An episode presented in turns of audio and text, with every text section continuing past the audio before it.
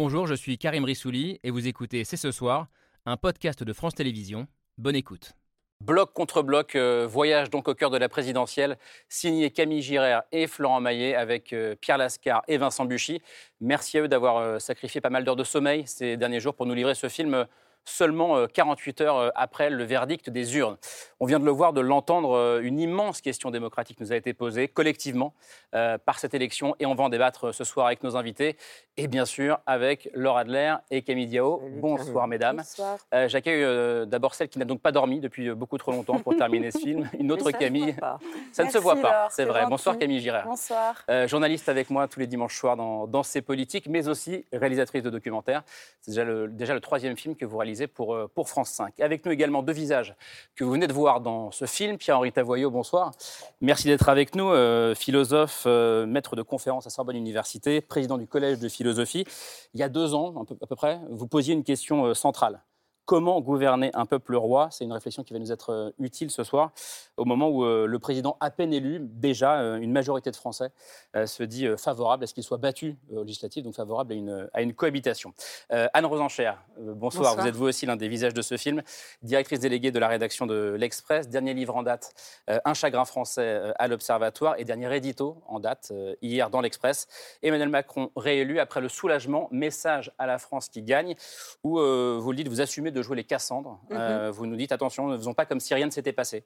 Euh, si on ne veut pas que le séisme soit encore plus euh, intense la prochaine fois. Jérôme Fourquet, bonsoir. Bonsoir. Vous aussi, vous nous dites quelque part qu'il ne faut pas sous-estimer le côté gueule de bois post-élection présidentielle.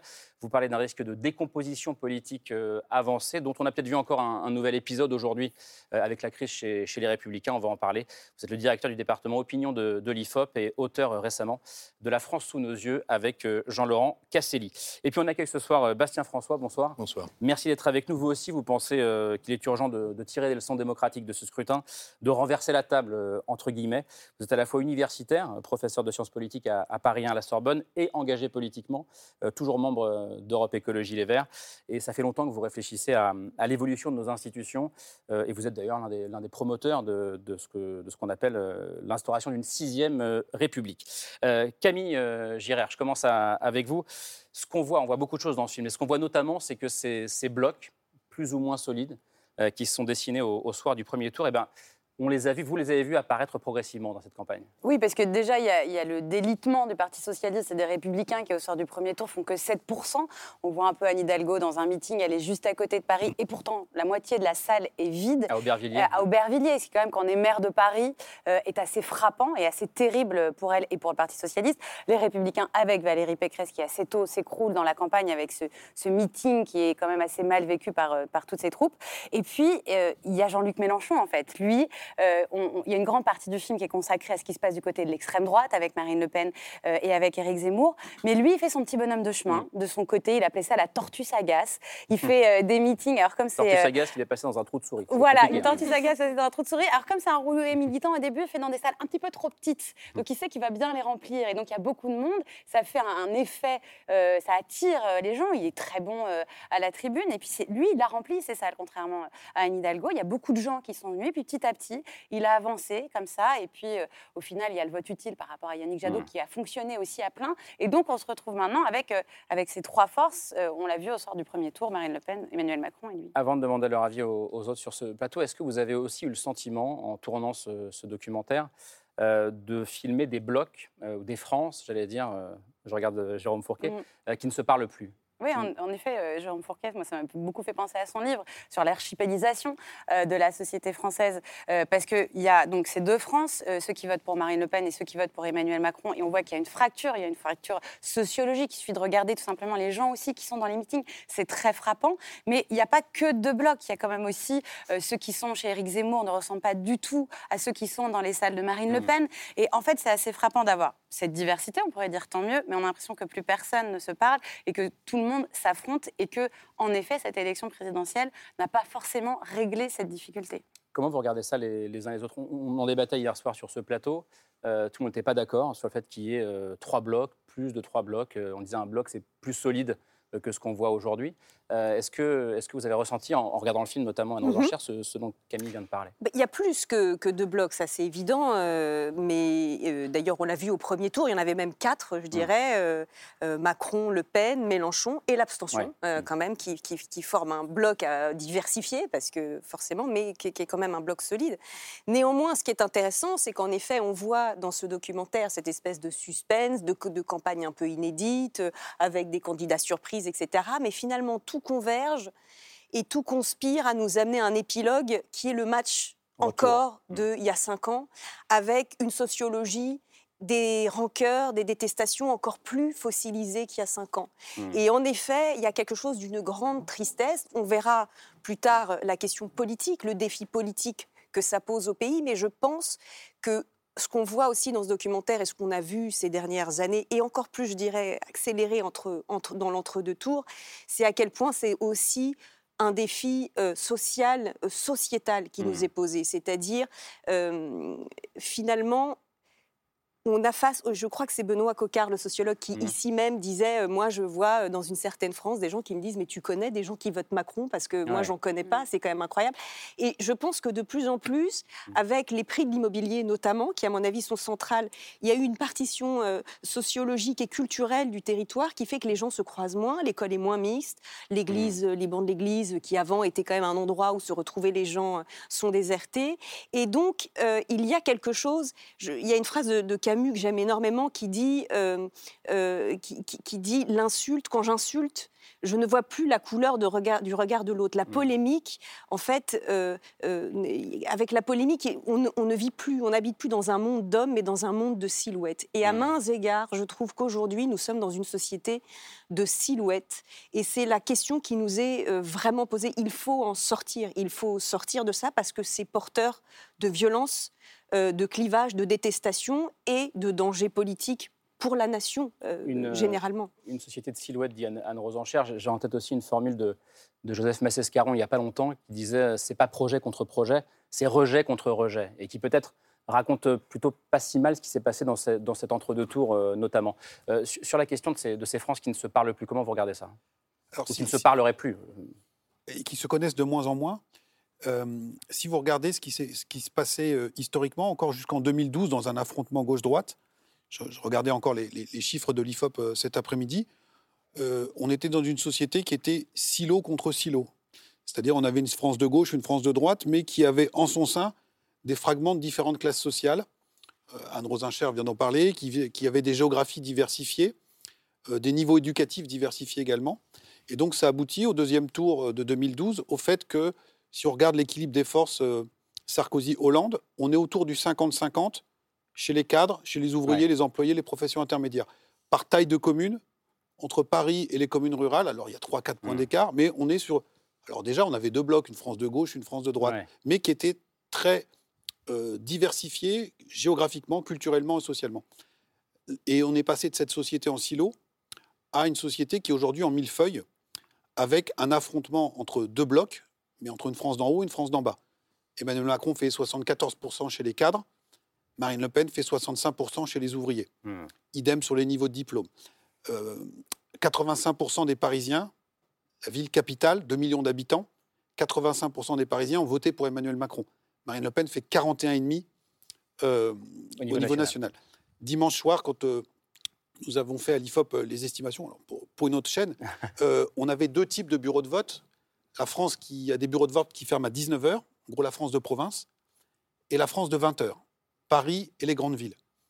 Paris et les grandes villes, on, trouve ce score, 74% pour Emmanuel Macron, France de province, 54-46. Donc on, voit comment ce clivage est, majeur euh, aujourd'hui. Et euh, comme vous le disiez, on voit aussi euh, les, personnes, les silhouettes, pas que les silhouettes, qui sont dans ces meetings, les réactions aussi très fortes. Il y a des, reportages qui sont sortis euh, à Hénin-Beaumont ou ailleurs, quand on mm. voit les, militants frontistes euh, qui, observent les résultats qui tombent à 20h. Il y a toujours eu, ça fait partie du folklore électoral, des, noms d'oiseaux qui volent. Là, on est au-delà. Là. On est, on est, on est au-delà. On est au-delà. Et on, voyait aussi, au moment de la crise des Gilets jaunes, Anne Rosincher avait écrit là-dessus, comment aussi dans la France d'en haut, il y avait une forme de rejet et de mépris très dur parfois vis-à-vis de cette Mm. France des Gilets jaunes. Donc on est là-dedans aujourd'hui. Ça a toujours en partie existé, mais on a des représentants politiques qui incarnent et qui Et construisent des électorats sur ces logiques-là. Et ce qu'on voit aussi un peu dans le film, euh, notamment euh, quand Emmanuel Macron tarde à rentrer en campagne et que des Gilets jaunes euh, s'en prennent ouvertement et vertement à- au patron du parti, Stanislas Guérini. Pierre-Henri Tavoyot, à la fois sur ce qui vient d'être dit et sur ce que vous a procuré comme, comme sentiment ce, ce- ce documentaire. Alors, Je pense que le documentaire, c'est vraiment intéressant de, de voir cette actualité récente qu'on a assez vite oubliée, en Ouais. fait. Qu'est-ce qui s'est passé de choses dans cette campagne où il ne s'est rien passé?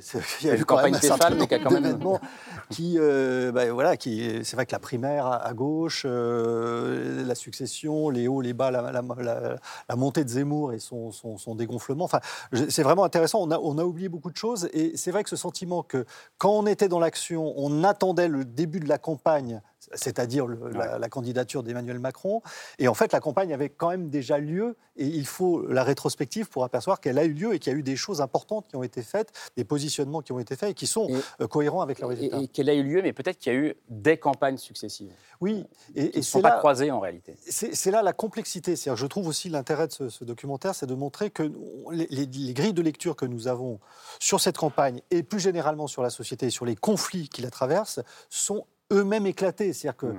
euh, la, la vieille lutte des classes, on a presque une nostalgie à cet égard, parce qu'au moins c'était clair, c'était Ouais. simple. Voilà.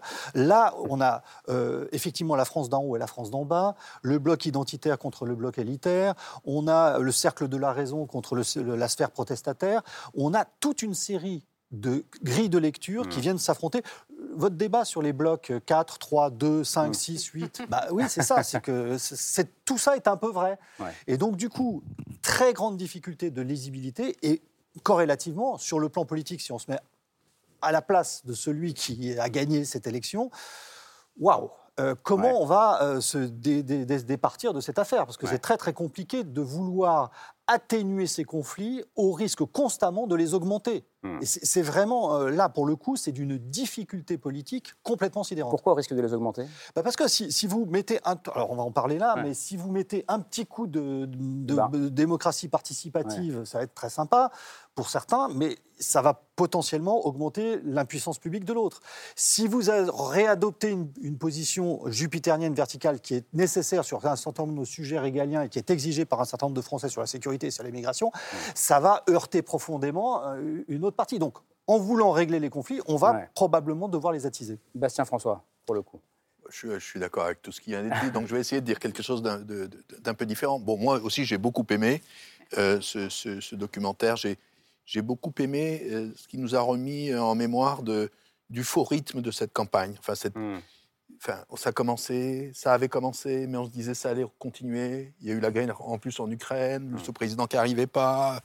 Euh, en fait, on a oublié tout ça. Enfin bon, Euh, même on- moi j'avais par exemple totalement oublié Taubira. Enfin, je veux dire qu'elle est arrivée, elle a dit ah oui bon, elle- tout d'un coup j'ai dit ah oui c'est vrai il y avait Taubira bon. Non mais alors c'est quand même de ce point de vue historiquement c'est quand même une campagne très très très particulière. Ouais.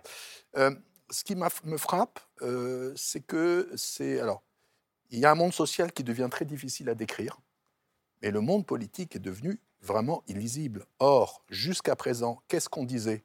On disait l'élection présidentielle, c'est le moment où on construit, euh, je dirais, euh, les camps, on Hmm. construit les clivages, on construit les visions On d'avenir. construit et- du politique. en fait. voilà, et, ça donne, c'est ça qui donne de la force. aussi. Bon, Euh, ça, ça donne de la légitimité, etc. Là, effectivement, on sort de cette élection, déjà de la dernière, mais la dernière, on pouvait se dire, euh, c'est un moment, euh, bon, euh, on va voir, ce, ce type-là arrive de nulle Mm. part, ni gauche ni droite, jeune, disruptif, il va inventer un truc, euh, bon.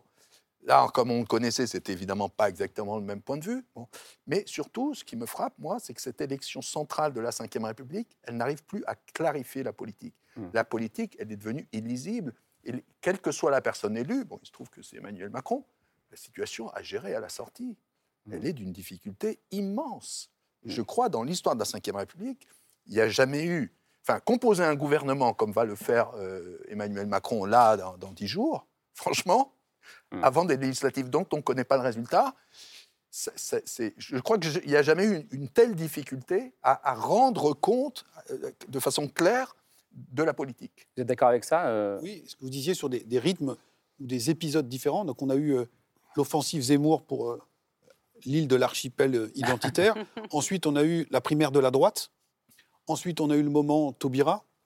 Euh, ensuite, il y a eu euh, Le, le, la- le- le Covid qui était toujours là. le Covid, la guerre en. Ukraine, le lancement de la campagne euh, d'Emmanuel Macron, puis ensuite le match qui s'est installé avec, euh, avec Marine Le Pen. Et en fait, c'est plein de séquences, mais comme vous disiez, euh, chaque électorat a pu retenir, aussi avec l'in- l'introduction de ces primaires, euh, la partie du film qui l'intéressait lui, Mhm. alors qu'avant, tout le monde était sur le terrain en même temps. Camille.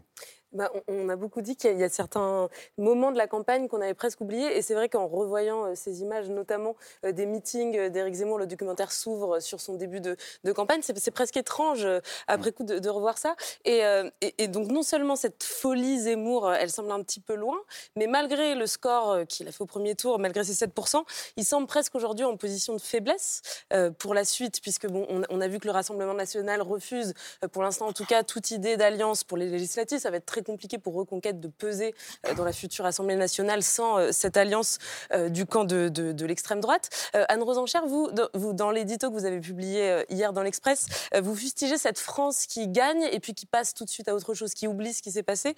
Je me demandais le regard que vous aviez sur ce phénomène Zemmour. Est-ce que finalement ça aurait été une sorte de, de feu de paille à la fois médiatique et politique dans cette campagne que Marine Le Pen a réussi à éteindre avant le second tour?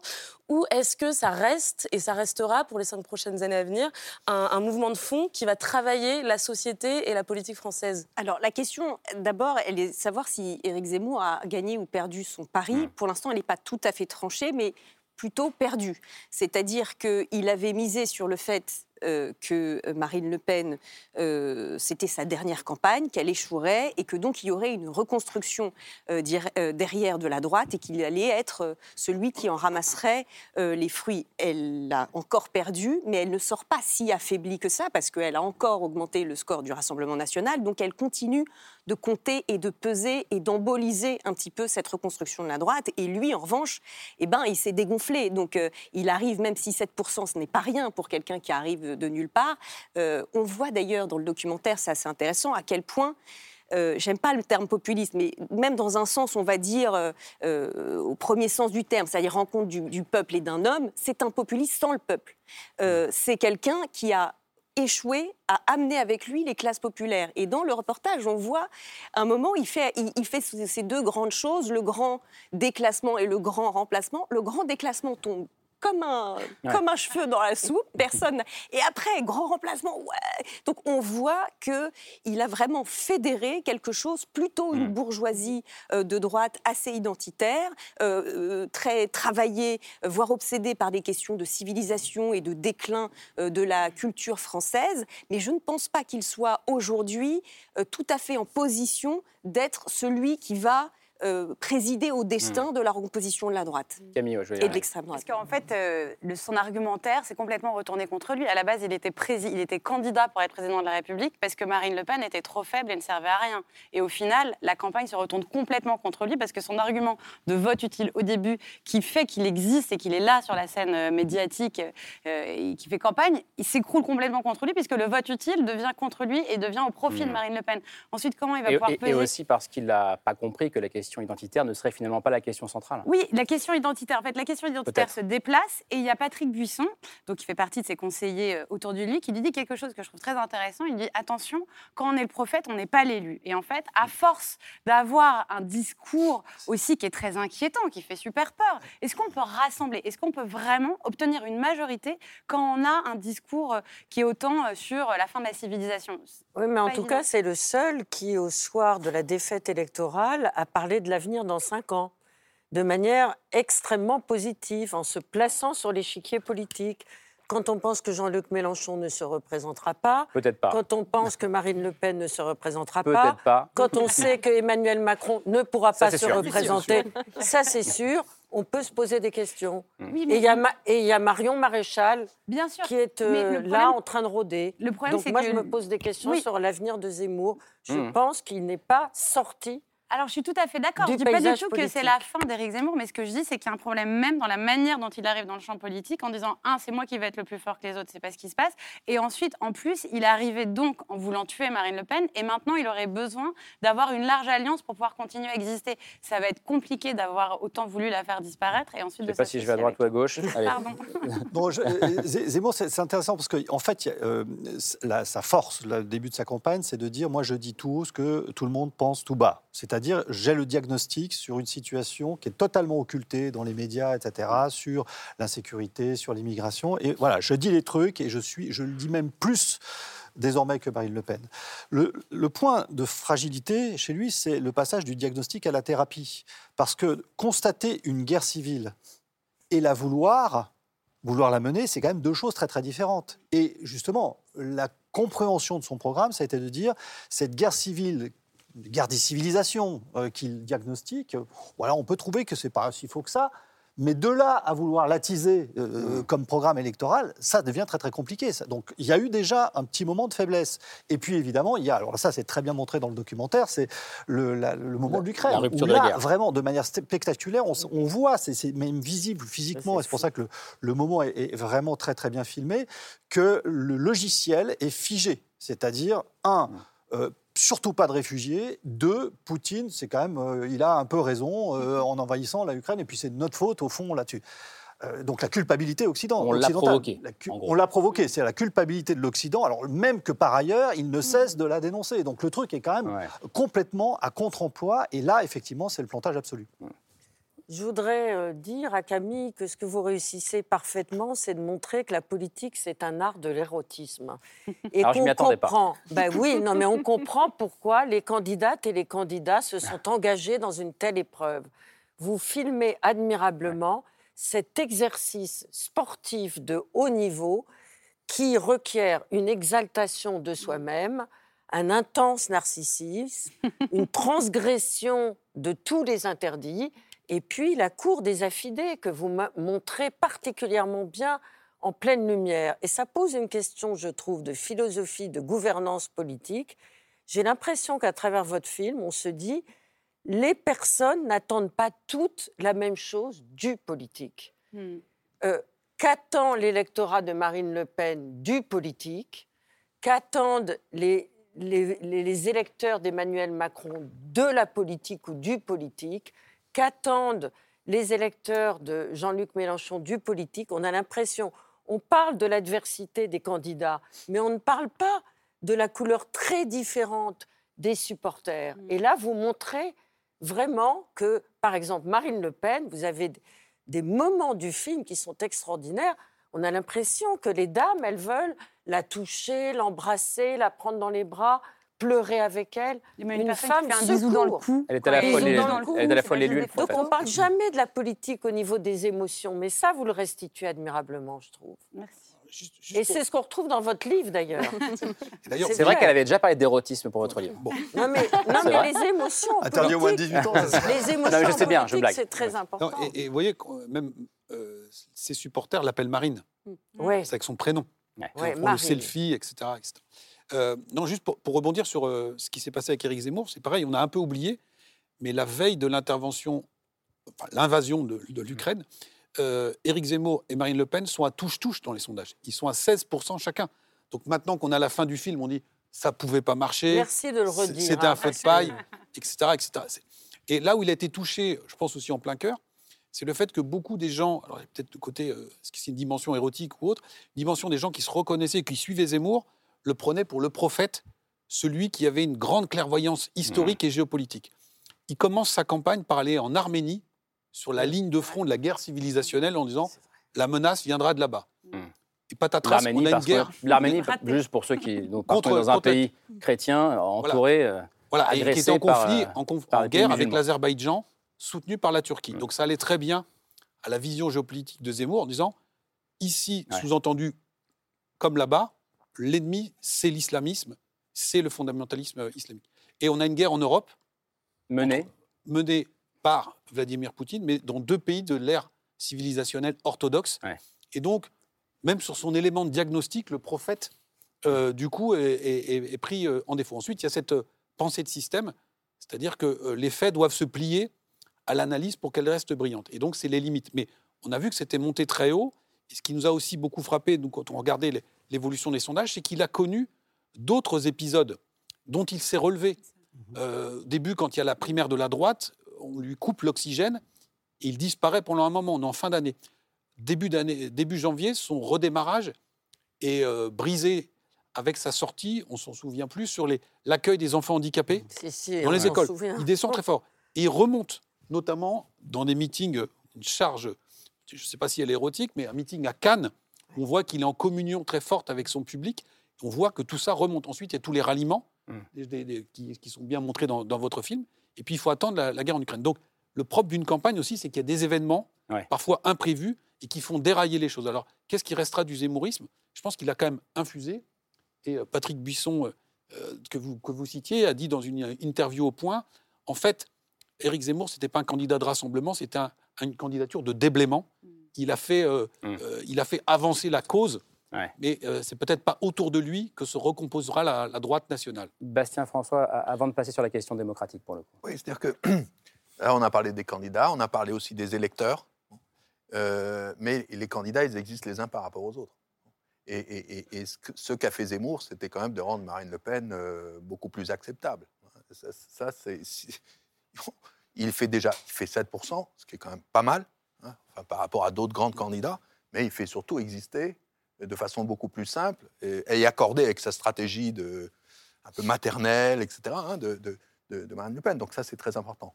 Maintenant, pour l'avenir, euh, moi, peut-être parce que je suis politiste, j'ai un rapport un petit peu terre à terre avec ces questions-là.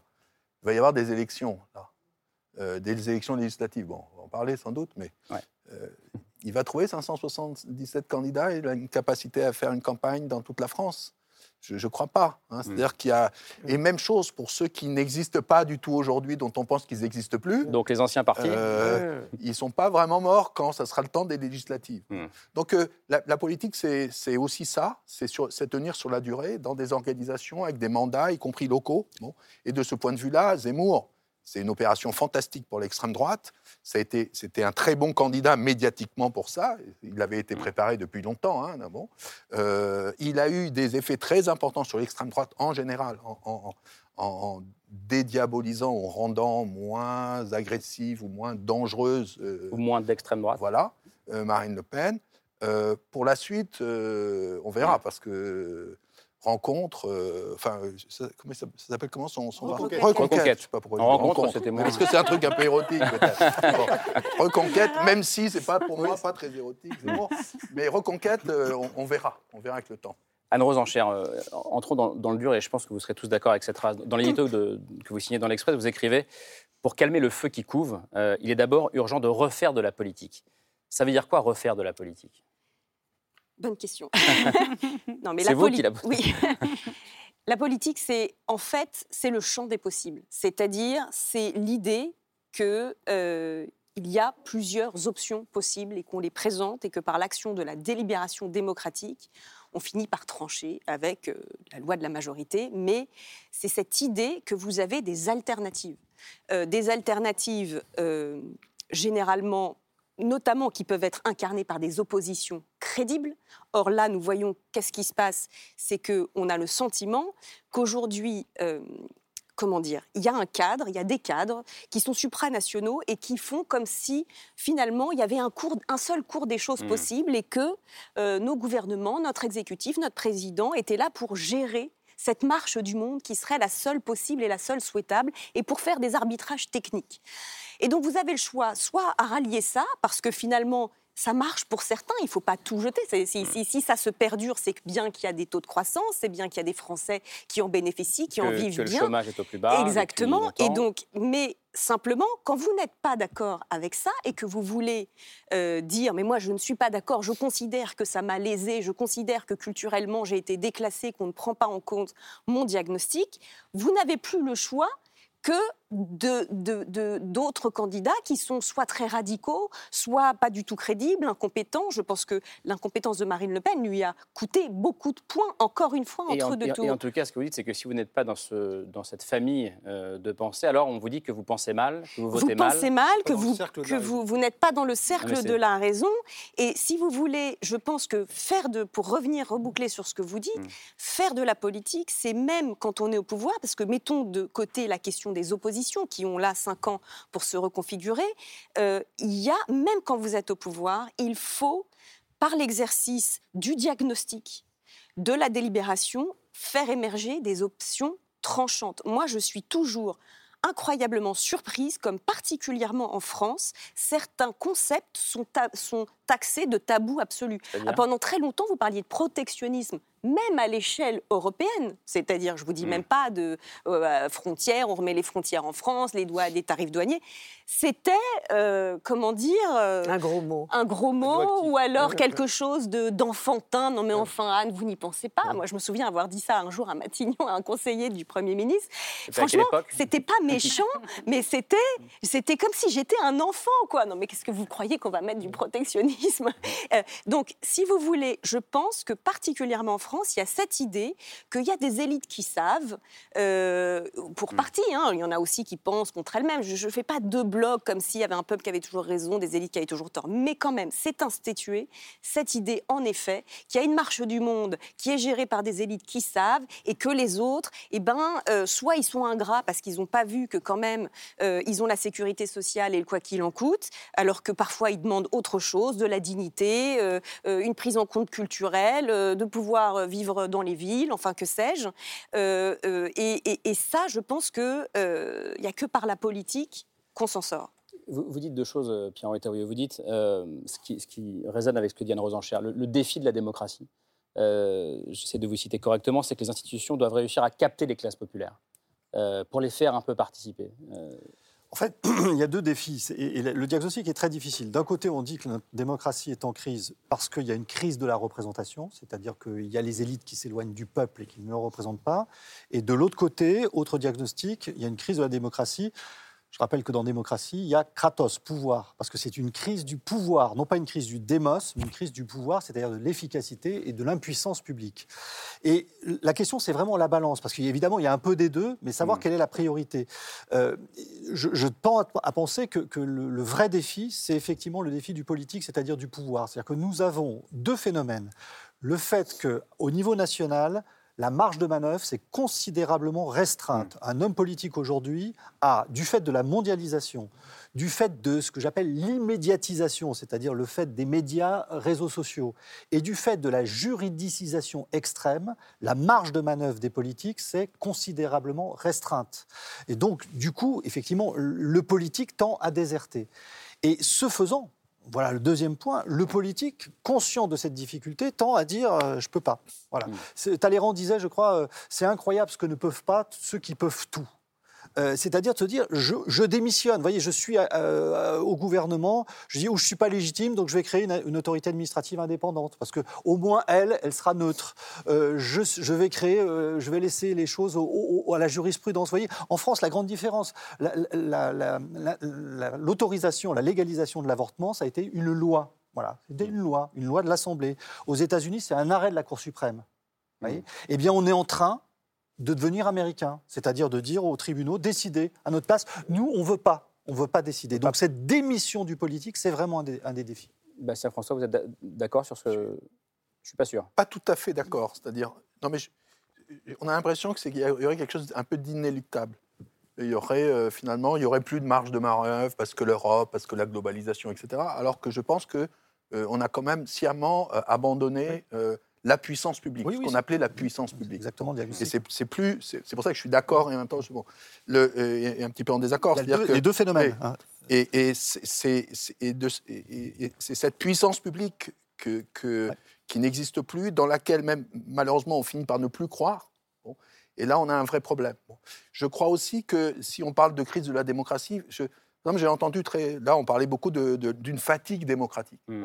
Alors, c'est- c'est- je suis un peu étonné parce que je ne crois pas qu'il y ait de fatigue. En réalité, ce que je pense, c'est que le système politique dans, dans lequel nous vivons n'est plus du tout euh, adaptée à ce que nous sommes devenus.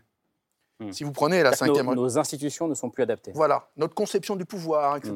Je veux dire, évidemment, euh, la Ve République, 1958, euh, euh, on est en pleine décolonisation, on croit encore aux Trente Glorieuses, Mm.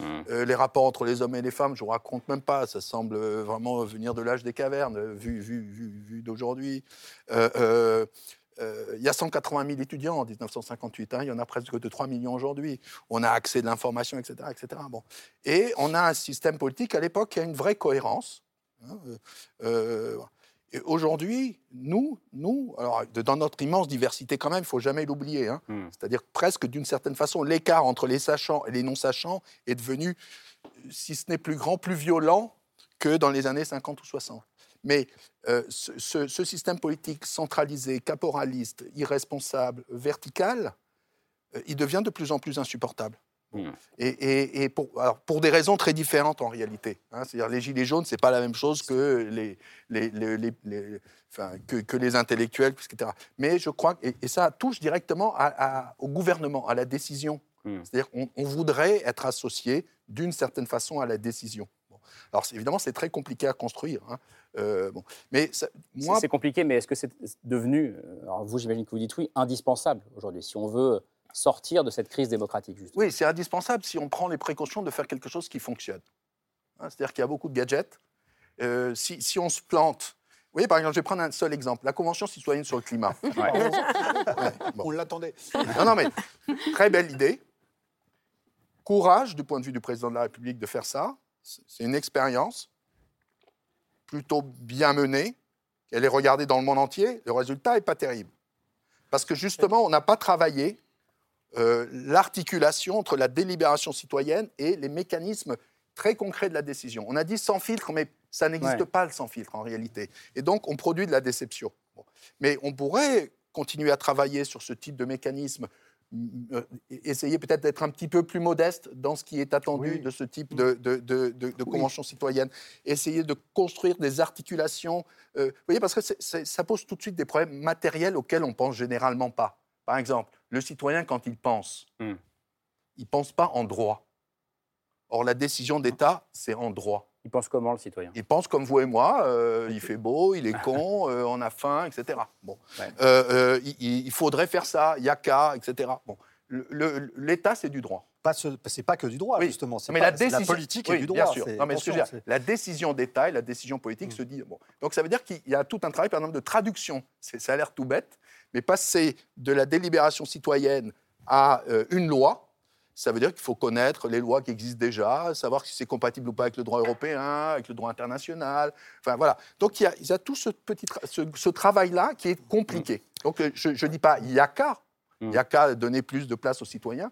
Mais en revanche, je suis persuadé qu'il y a une nécessité de Mais Le droit réfléchir. est devenu aussi assez largement illisible. C'est ça le problème. C'est qu'on a une difficulté avec tous ces niveaux, euh, Cour européenne des droits de l'homme, euh, convention- euh, euh, Cour de justice de l'Union européenne. Enfin, le droit devient incroyablement pléthorique, complexe. Même le plus grand spécialiste n'y comprend rien. C'est-à-dire on est dans une situation où ces, règles... Quand vous dites euh, on- cinq- euh, Cinquième République était caporaliste, aujourd'hui, le pouvoir euh, n'est plus caporaliste du tout. C'est-à-dire qu'il n'y a plus de décision. C'est ce point de vue-là. Et c'est ça la grande difficulté. Attendez, je ne suis pas en train de dire euh, vive la démocratie libérale, vive Poutine.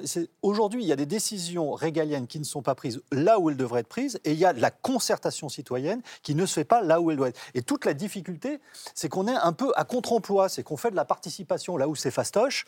et- où euh, ça n'a pas grand intérêt, et que quand il s'agit de prendre des décisions difficiles, eh bien, elles ne sont pas prises. Et c'est ça la difficulté. L'art politique aujourd'hui, c'est d'arriver à combiner l'ouverture aux citoyens quand c'est nécessaire et le courage politique quand c'est aussi nécessaire. Est-ce qu'il n'y a pas aussi tout bêtement, euh, et euh, ça a été c'est revu dans beaucoup de bouches euh, de différents partis, la question de la représentation Marine Le Pen pèse aujourd'hui un peu plus de 13 millions d'électeurs au second tour, évidemment pas au premier. Elle a aujourd'hui 8 députés à l'Assemblée. Est-ce qu'on peut imaginer dans 6 ou 7 semaines que cette femme, qu'on l'aime ou qu'on ne l'aime pas, soit de nouveau un- représentée au Parlement, à l'Assemblée, par euh, 8, 10, même 20 députés? Est-ce que ça c'est satisfaisant Est-ce que ça n'est pas la raison principale d'ailleurs du divorce euh, C'est une des raisons, et alors elle n'est pas la seule à être frappée de cela. Euh, les Insoumis, euh, avec Jean-Luc Mélenchon, n'avaient pas beaucoup non plus de, de représentants à l'Assemblée, alors que Jean-Luc Mélenchon avait fait quasiment 20% des voix. Alors que les Républicains, François Fillon avait fait 20%, ils avaient 100 députés. Donc ça, ça, Ouais. ça creuse aussi l'écart. C'est intéressant de voir aussi comment le rapport à l'Assemblée nationale, le rapport des Français à l'Assemblée nationale a évolué. Il n'y a plus de cumul des mandats. C'était peut-être une bonne décision sur le papier, sauf qu'on a créé des députés hors sol. Euh, plus personne s'occupe de ce qui se passe à l'Assemblée. Avant, on connaissait tous les courants frondeurs, etc. etc. Bon, je Il y a n'ai eu pas en peu, il y a tête peu de frondeurs en, voilà, j'ai pas en tête les audiences de, de Public Sénat ou de, de LCP. Sur la retransmission des débats, on sait que ça se passe plus là. On disait qu'il y a, il y a- la, la- Mm. la cinquième a perdu de sa superbe.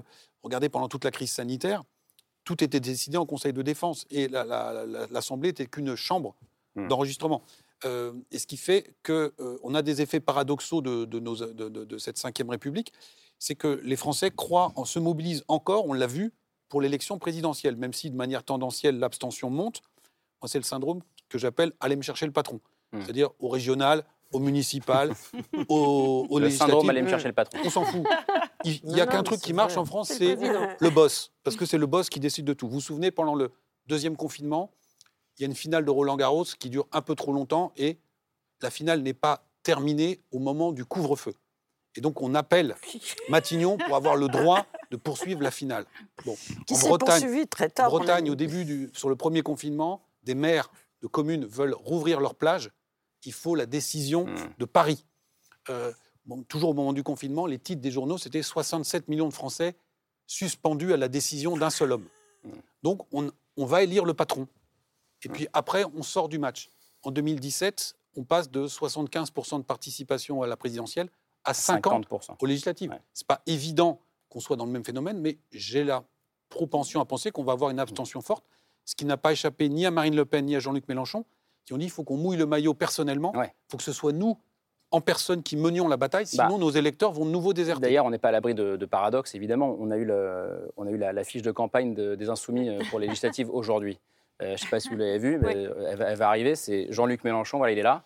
Mélenchon, Premier ministre. C'est-à-dire qu'on a, on est sur le candidat qui propose le plus, avec Marine Le Pen aussi, mais en tout cas, un pouvoir beaucoup plus euh, horizontal. Et on a, on a une personnalisation extrême de, de- de cette campagne des législatives.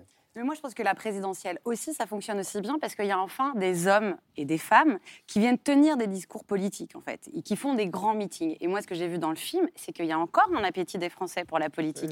Les gens allaient dans les meetings, les gens ont envie qu'on leur parle de politique. Donc il n'y avait pas d'appétit des journalistes? Non, bah oui, alors il y a eu. Non, mais ça, je pense qu'on peut faire aussi une forme de mea culpa. Euh, c'est vrai que moi, j'ai le sentiment que cette campagne, elle a existé, mais qu'on n'en a pas forcément suffisamment parlé dans les médias. Mais après, il y avait la crise Covid, il y avait l'Ukraine, il y avait Mm. plein d'autres choses. Donc, c'est pas non plus comme si on avait parlé de rien. Mais en effet, en fait, la campagne, elle a eu lieu, mais à bas bruit, sous les radars.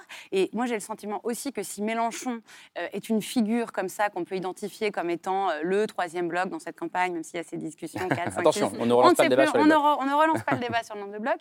Non, mais ce qui est très intéressant, lui, dans ses discours, c'est qu'il a un discours, je trouve, euh, d'espoir, quelque chose de positif. Il dresse un... des- Après, on est d'accord ou pas avec son programme, mais il y a quelque chose de fort qui fait que euh, ces électeurs peuvent se projeter, euh, se projeter dedans. Au soir du premier Que tour, la politique peut changer les choses. voilà, Mais- peut changer. Le soir du que premier tour, quand Le il dit Moi, j'ai hein. jamais baissé le regard, battez-vous, continuez, etc. C'est un discours qui fait que les gens se mobilisent et qu'on n'a pas forcément retrouvé dans les autres avec bien sûr des, des nuances euh, politiques, des couleurs, on n'aurait pas le même programme.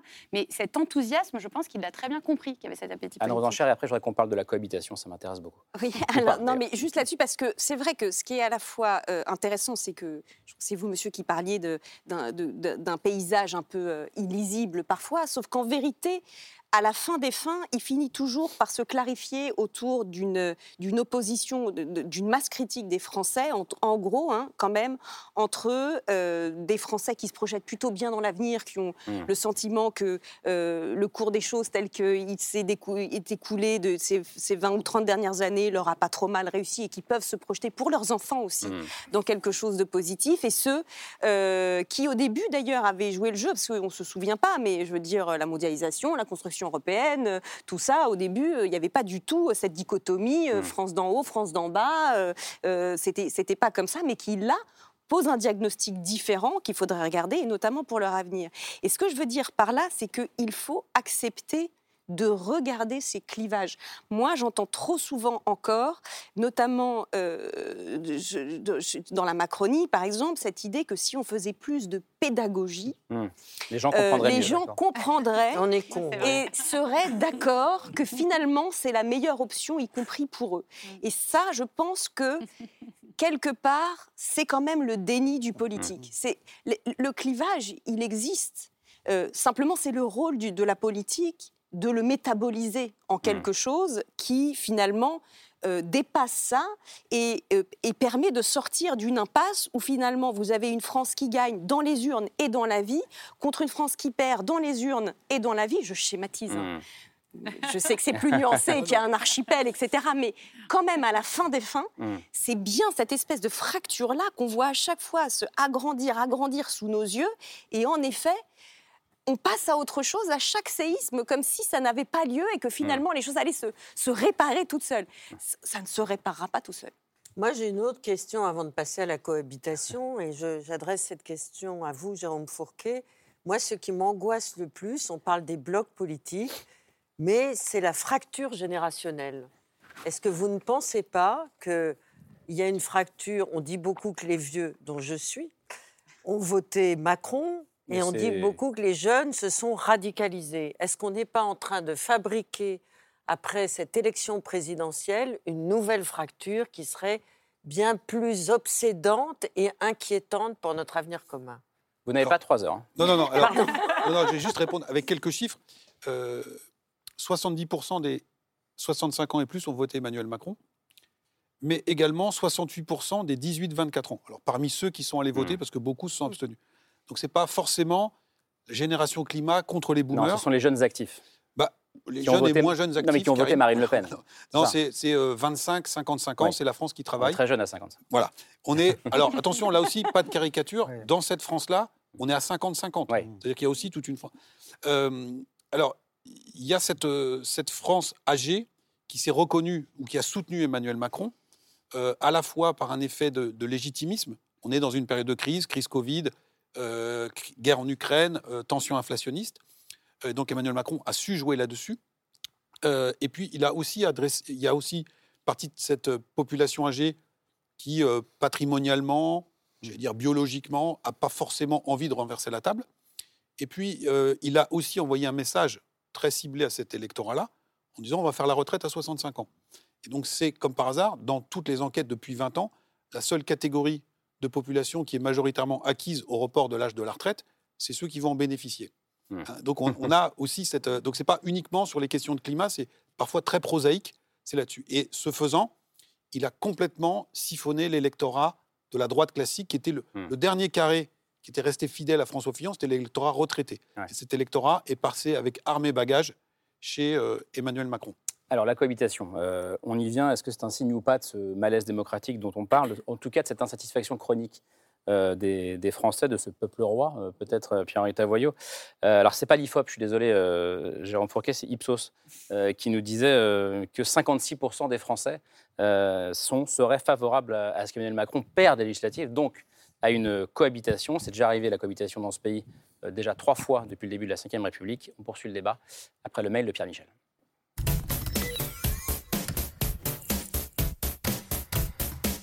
Cohabiter, c'est vivre avec, ensemble, pas forcément, c'est vivre tout près, c'est vivre contre, plus quelques frictions. Bien entendu, il y en a. Euh, sans quoi la question ne se poserait pas. on ne vous les dira pas.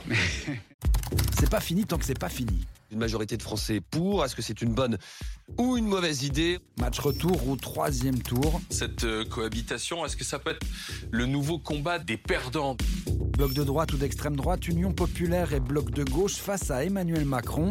Il peut s'agir de lui imposer une cohabitation. Voilà. Avec la course aux législatives, plus qu'un contre-pouvoir. J'appelle les Français à ne pas laisser les pleins pouvoirs à Emmanuel Macron. Il est maintenant question de prendre le pouvoir. En vous appelant à m'élire comme Premier ministre, C'est le gouvernement qui détermine et conduit la politique de la nation. 1986, 93, 97, on l'a déjà fait trois fois, alors pourquoi pas cette fois? Ce sera une cohabitation, puisque vous voulez que je la caractérise, ce sera une cohabitation constructive. À la base, c'est pourtant un accident industriel. Atmosphère silencieuse pour le premier face-à-face Mitterrand-Chirac. Tous les visages étaient très tendus. C'est une déroute aux législatives, c'est une dissolution car une trop faible majorité à l'Assemblée. J'aurais préféré un résultat différent. Crispé pour Mitterrand-Chirac, conflictuel avec Jospin. Ce que nous nous disons entre hommes reste entre les deux hommes. Cohabitation de velours avec Balladur, mais qui dira à la tête de l'État, il ne faut ni brouillard ni équivoque, ni double langage. Le pouvoir, ça ne se partage pas. Constitutionnellement, j'ai les moyens juridiques de prendre les décisions qui me paraissent les meilleures. Pour qu'il y ait cohabitation, il faut la majorité, donc au minimum de 189 députés. Des députés emmenés par Mélenchon, c'est évident pour Sandrine Rousseau. Il est premier, c'est à lui de mener euh, cette coalition. Mais pas pour Yannick Jadot. Mais Ça marchera pas, c'est- je vais vous dire. C'est lui le chef là, non? Non. C'est pas lui le chef de la gauche, lui? Une cohabitation plus simple à envisager que la formation d'une coalition. Le pouvoir, ça ne se partage pas.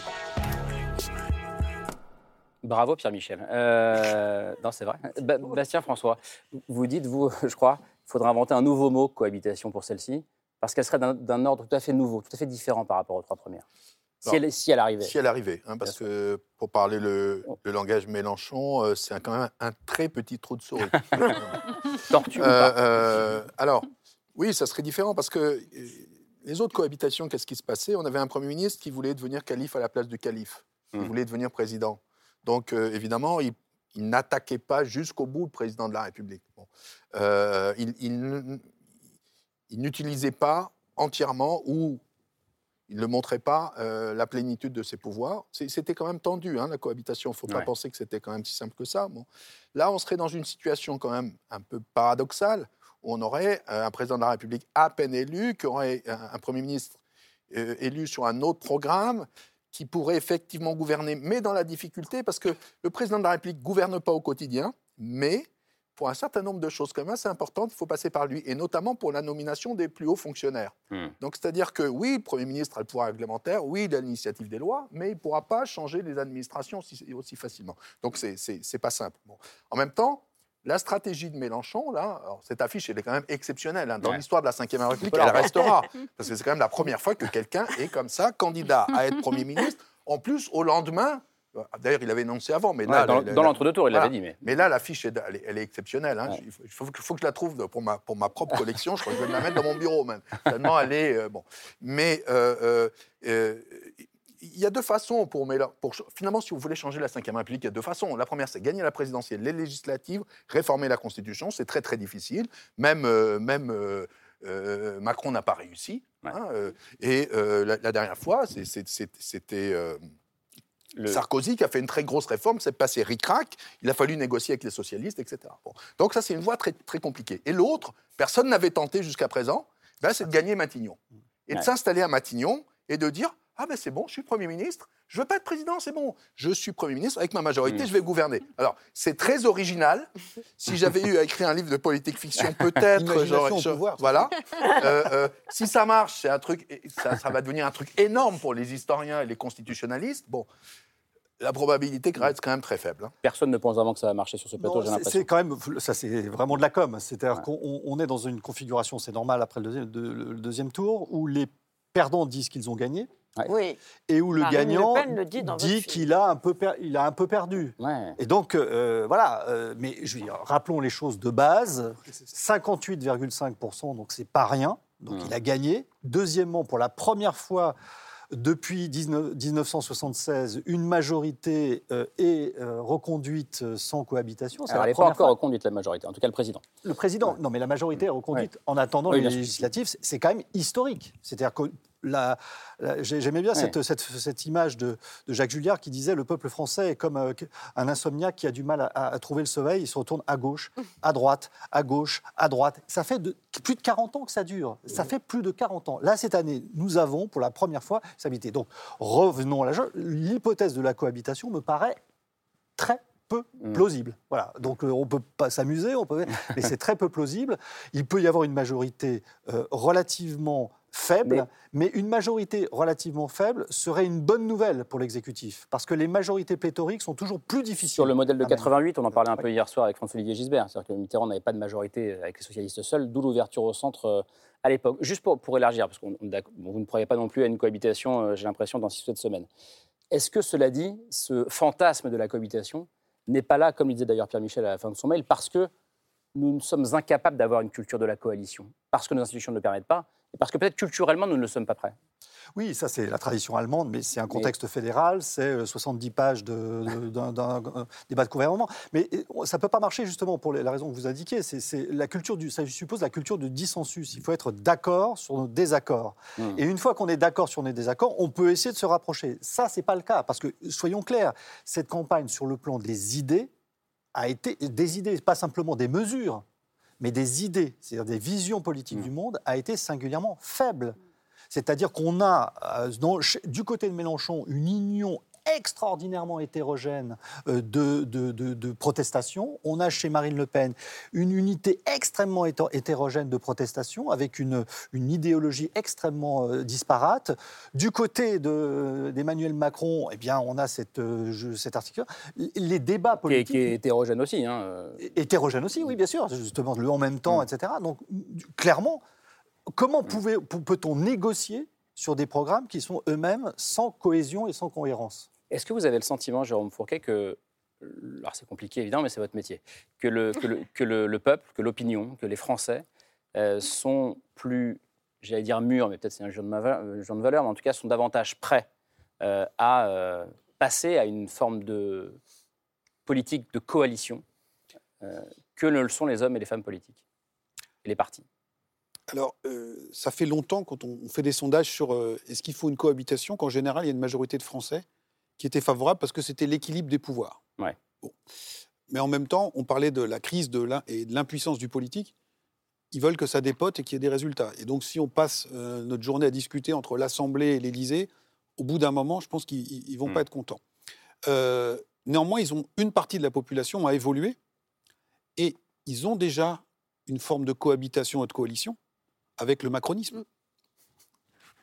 Il y a déjà des gens qui viennent de la droite et de la, coalition à la bah, française. en, partie. Et donc, il faudrait faire une coalition dans la coalition, en fait. Euh, au premier tour de, cette élection, 45% des gens qui avaient voté Nicolas Sarkozy au premier tour en 2012 ont voté pour Emmanuel Macron et 38% de ceux qui avaient voté au premier tour pour François Hollande. Mm. Vous vous souvenez, euh, pendant la primaire de la droite en 2016, Alain Juppé avait eu cette formule il faudra bien un jour qu'on finisse par couper les deux bouts de l'omelette. En se disant voilà, on laisse les extrêmes et puis les gens du cercle de la raison travaillent ensemble. C'est ce qui se passe aujourd'hui. Donc il y a déjà une partie de la population qui a accepté l'idée que les bonnes idées, comme on dit, pouvaient venir de gauche et de droite et que les gens de bonne volonté pouvaient se, se donner la main. Donc c'est déjà ce qu'une partie de la France pratique et auquel elle adhère. Et en même temps, euh, on a une. Pardonnez-moi. En même euh, J'ai pas fait exprès. Euh, il est très tard. On, a une, on a une abstention record.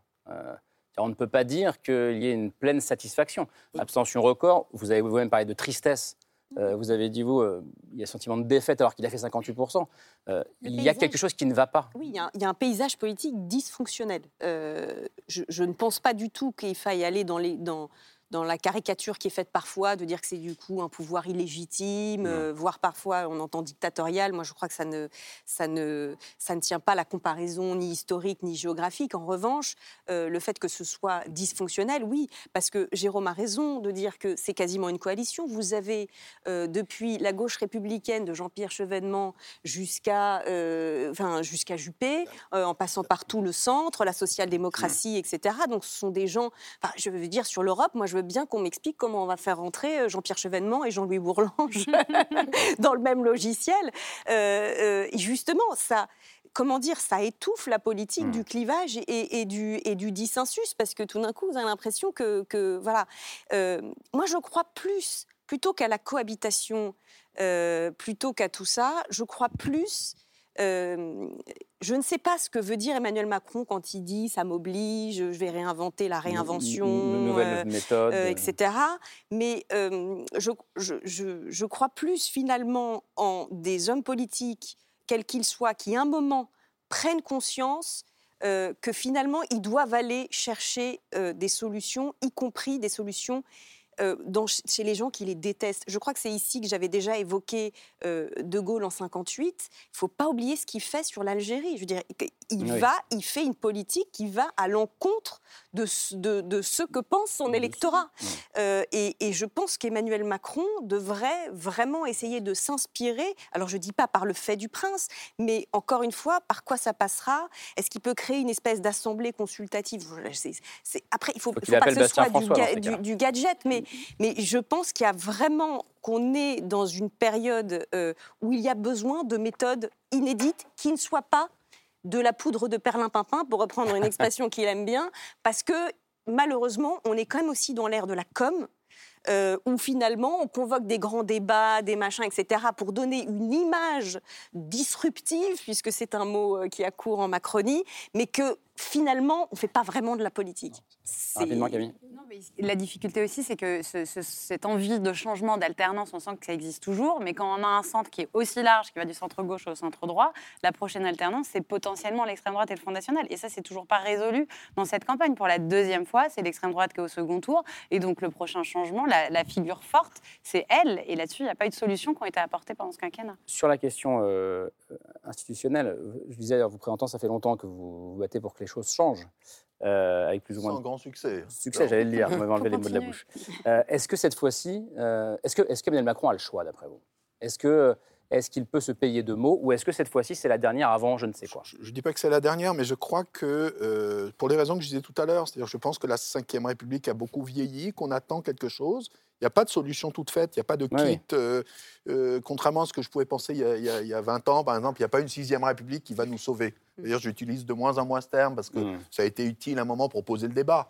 Hein, mais je trouve que c'est- ça vire souvent à la caricature. Bon, je crois qu'il faut être très sophistiqué. On va devoir inventer des nouvelles façons de penser la, la démocratie.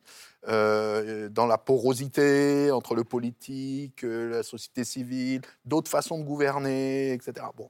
Donc ça, ça s'invente. euh, alors, des fois, on tâtonne. Bon.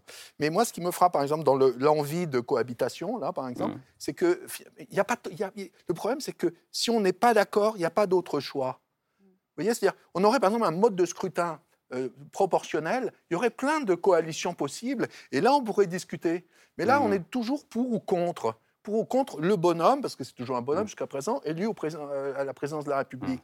Et les- c'est- Donc, de dire que nos institutions nous, nous forcent, forcent le clivage. bah, les, les Force- institutions, force- force bah, l'homme- c'est simple. Quand on finit, quand, le, quand le, le- le but ultime de la politique, c'est un truc où deux personnes se départagent, ça force le clivage. L'avantage de 577 circonscriptions, qui ont des histoires différentes, euh, des sociologies différentes, des géographies, etc. Bon, c'est que c'est des histoires différentes avec des élus différents, et à la fin, on peut construire des coalitions. Je ne dis pas que c'est simple. Je, voilà, bon, ça existe quand même dans tous les autres pays européens qui sont quand même gouvernés, pas que dans les pays fédéraux. hein, bon. Donc, euh, mais je crois qu'il va falloir qu'on rentre dans- aussi dans une nouvelle culture. euh, euh, que les, les dirigeants politiques aussi rentrent dans cette nouvelle culture. Et moi, je crois que Macron pourrait le faire. Alors, est-ce qu'il le fera? Je ne sais pas. Mais je crois qu'il a déjà donné des signes qu'il était capable, dans certaines situations, de prendre des décisions un peu inattendues. Vous savez quoi euh, On verra. hein. On a encore quelques, quelques semaines pour le voir.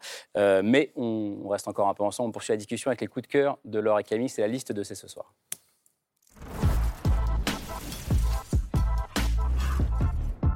Avec Camille, on commence avec un, un film qui imagine un tout autre type de, de cohabitation politique. Oui, hein. une cohabitation euh, forcée et, euh, et complètement absurde, il faut le dire, entre deux élus euh, de bords politiques complètement opposés. C'est le pitch du dernier film de Gustave Carverne et Benoît Delépine qui est sorti juste avant le premier tour.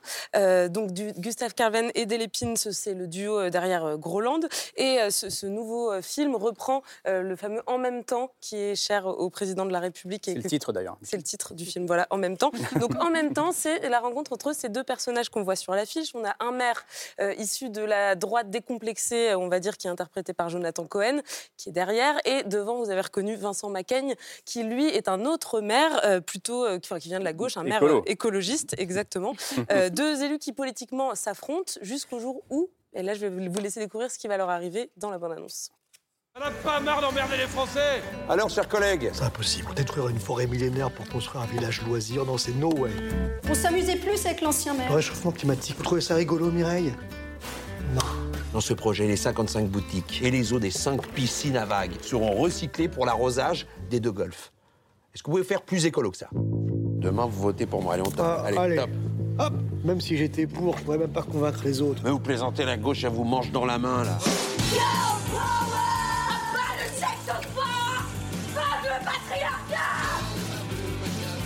collés tous les deux, ensemble, collés l'un l'un derrière l'autre. Vous m'avez violé. Non, non, non. Elle nous a collés. Gauche, droite, gauche, droite. Oh. Bouge pas Donc voilà, les voilà littéralement collés euh, l'un à l'autre. Donc il va forcément falloir réussir à s'entendre ouais. d'une façon ou d'une autre pour avancer sur ces quatre euh, jambes, deux jambes de gauche, deux jambes de droite.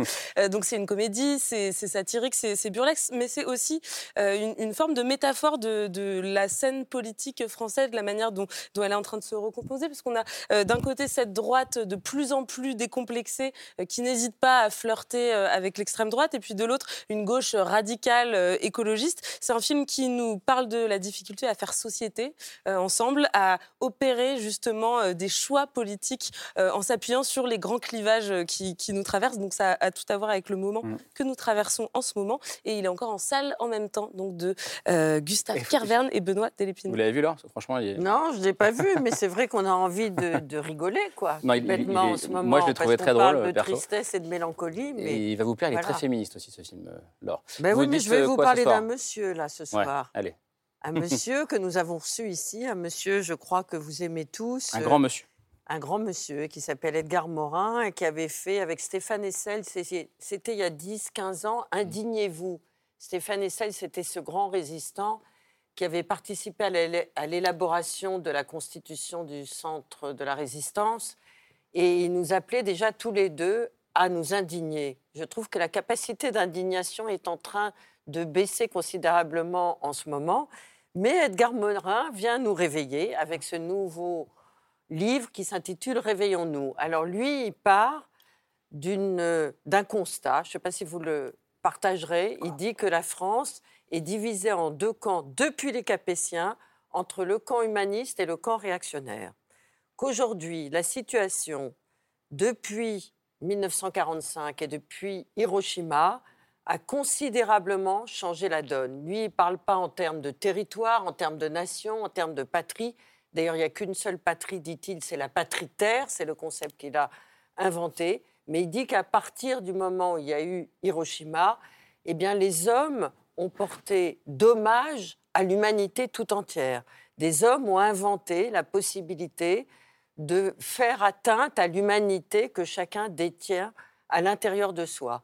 À partir de là, tout s'est déréglé et à partir de ce moment-là, la démocratie n'a pas été une force régulatrice à l'intérieur de l'humanité.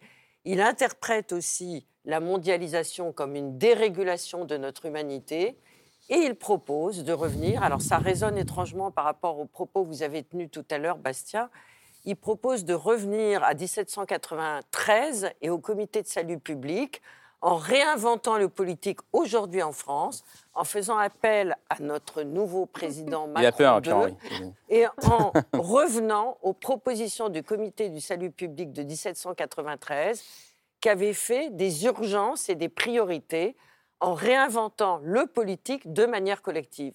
Et franchement, il nous réveille. Le sage Edgar, il a 100 ans et 6 mois, comme disent les enfants maintenant. Et franchement, son livre, non seulement nous indigne, nous, nous réveille, mais permet de réenchanter le politique, comme l'a fait Camille dans son excellent film que nous avons vu ce soir. C'est la première fois qu'on vous compare à Edgar Morin, Camille. Bah oui, mais les jeunes et les vieux, dernière, ça peut je cohabiter. comprends. 100 ans et 6 mois. Voilà. C'est 100 ans mon objectif. mois. 100, 101 ans euh, Merci, au début du mois de juillet, je crois. Edgar Morin. Euh, merci, merci, euh, merci Laure, merci, euh, merci Camille.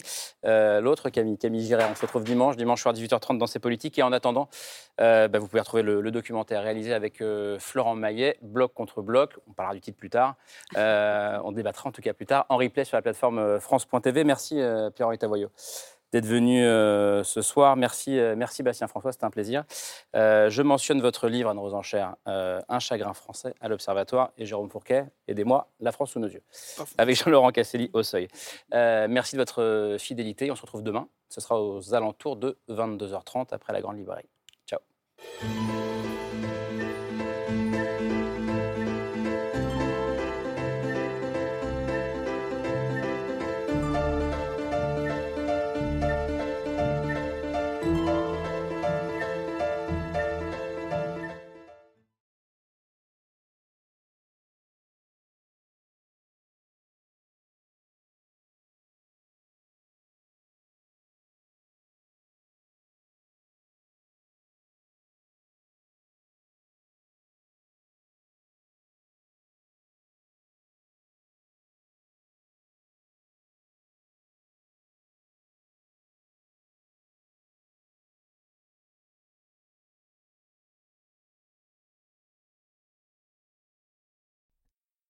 C'était C'est ce soir, un podcast de France Télévisions. S'il vous a plu, n'hésitez pas à vous abonner. Vous pouvez également retrouver les replays de l'émission en vidéo sur France.tv.